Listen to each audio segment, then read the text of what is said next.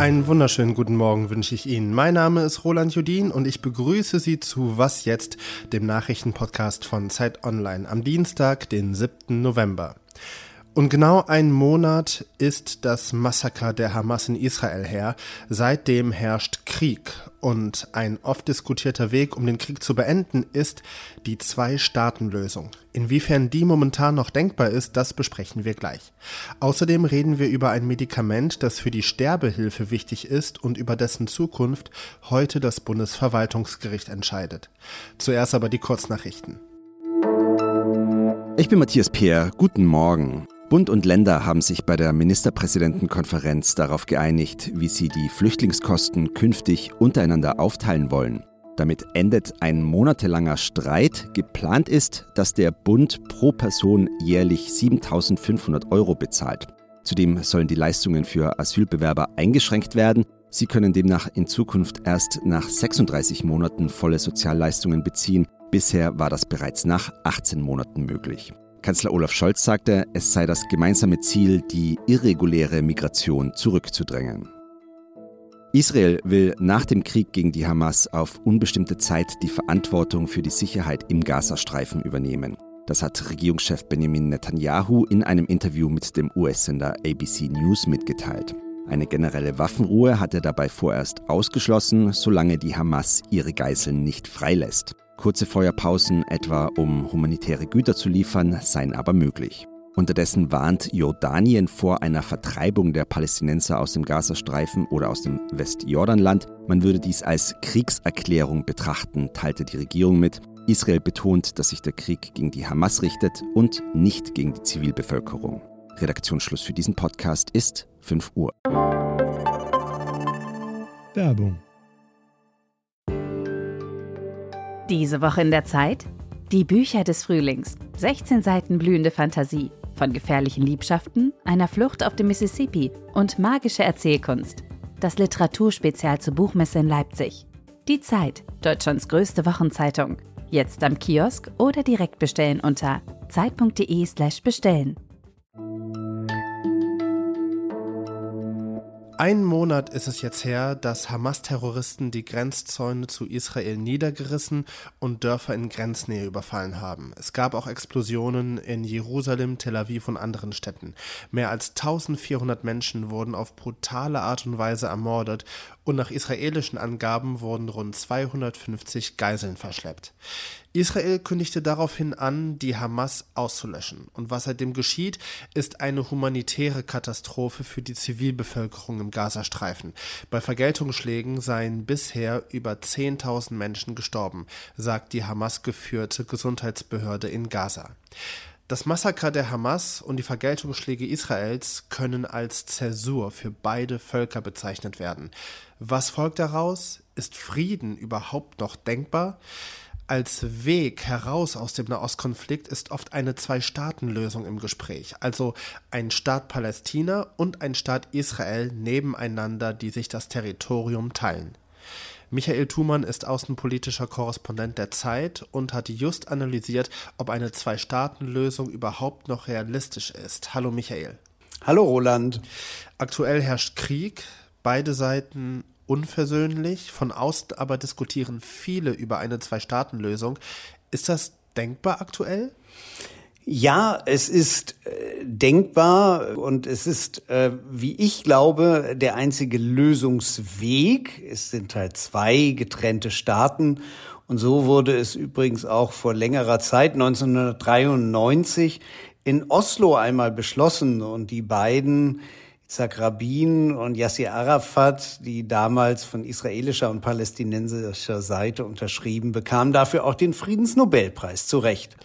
Welche Vorteile erhoffen sich denn die Befürworter der Zwei-Staaten-Lösung und was kritisieren die Gegner? Ich glaube, die Befürworter sind die einzigen, die wirklich eine langfristige Lösung äh, wünschen. Ähm, und ich würde sagen, es gibt ganz grob gesagt zwei Arten von Gegnern. Das eine sind Realisten und das andere sind Ideologen. Von den Realisten gibt's viele, die im Westen auch leben und die sagen, na ja, wir haben hier eine Situation, wo die Siedler, die israelischen Siedler im Westjordanland eigentlich eine klare Zwei-Staaten-Lösung schon unmöglich gemacht hätten und besser wäre es, gleiche Rechte für Palästinenser in ganz Israel zu haben. Und dann gibt's die Ideologen und die sprechen den anderen das Recht auf einen Staat überhaupt ab. Warum hält sich denn überhaupt der Gedanke der Zwei-Staaten-Lösung bis heute, wenn es ja bis heute nicht dazu gekommen ist und es sogar so weit gekommen ist, wie du gerade beschrieben hast, dass es Siedlungsprojekte gibt, dass ähm, auch auf palästinensischer Seite eben Extremisten, Terroristen Zulauf haben?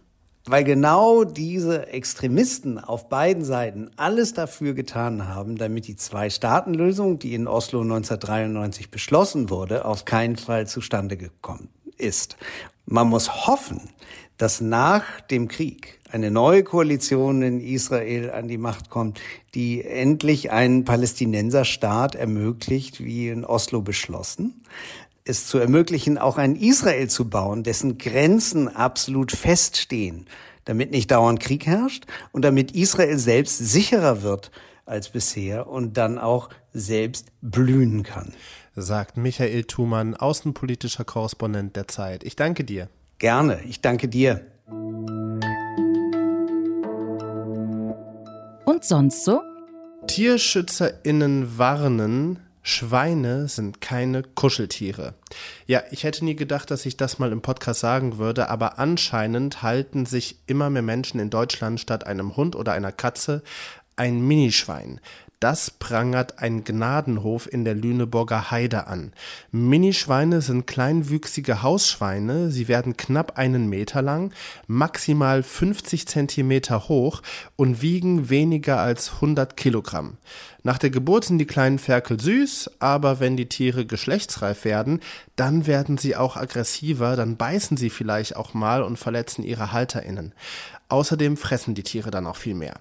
Tierheime nehmen die Minischweine oft nicht an und der Gnadenhof in der Lüneburger Heide kommt an seine Kapazitätsgrenzen mit den kleinen Schweinchen und schlägt deshalb Alarm. Also bitte nochmal nachdenken, bevor Sie sich ein Minischwein als Haustier holen.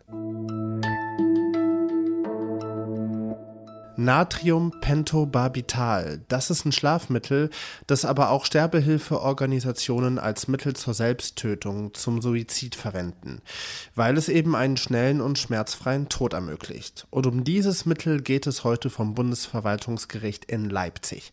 Das Urteil könnte wegweisend sein, denn das Bundesinstitut für Arzneimittel und Medizinprodukte lehnt jeden Antrag von schwerkranken Menschen ab, Pentobarbital kaufen zu dürfen. In den vergangenen Jahren gab es rund 245 solcher Anträge. Dabei hatte vor über drei Jahren das Bundesverfassungsgericht geurteilt, dass es ein Grundrecht auf Selbsttötung gibt und dass Sterbehilfe grundsätzlich zulässig ist.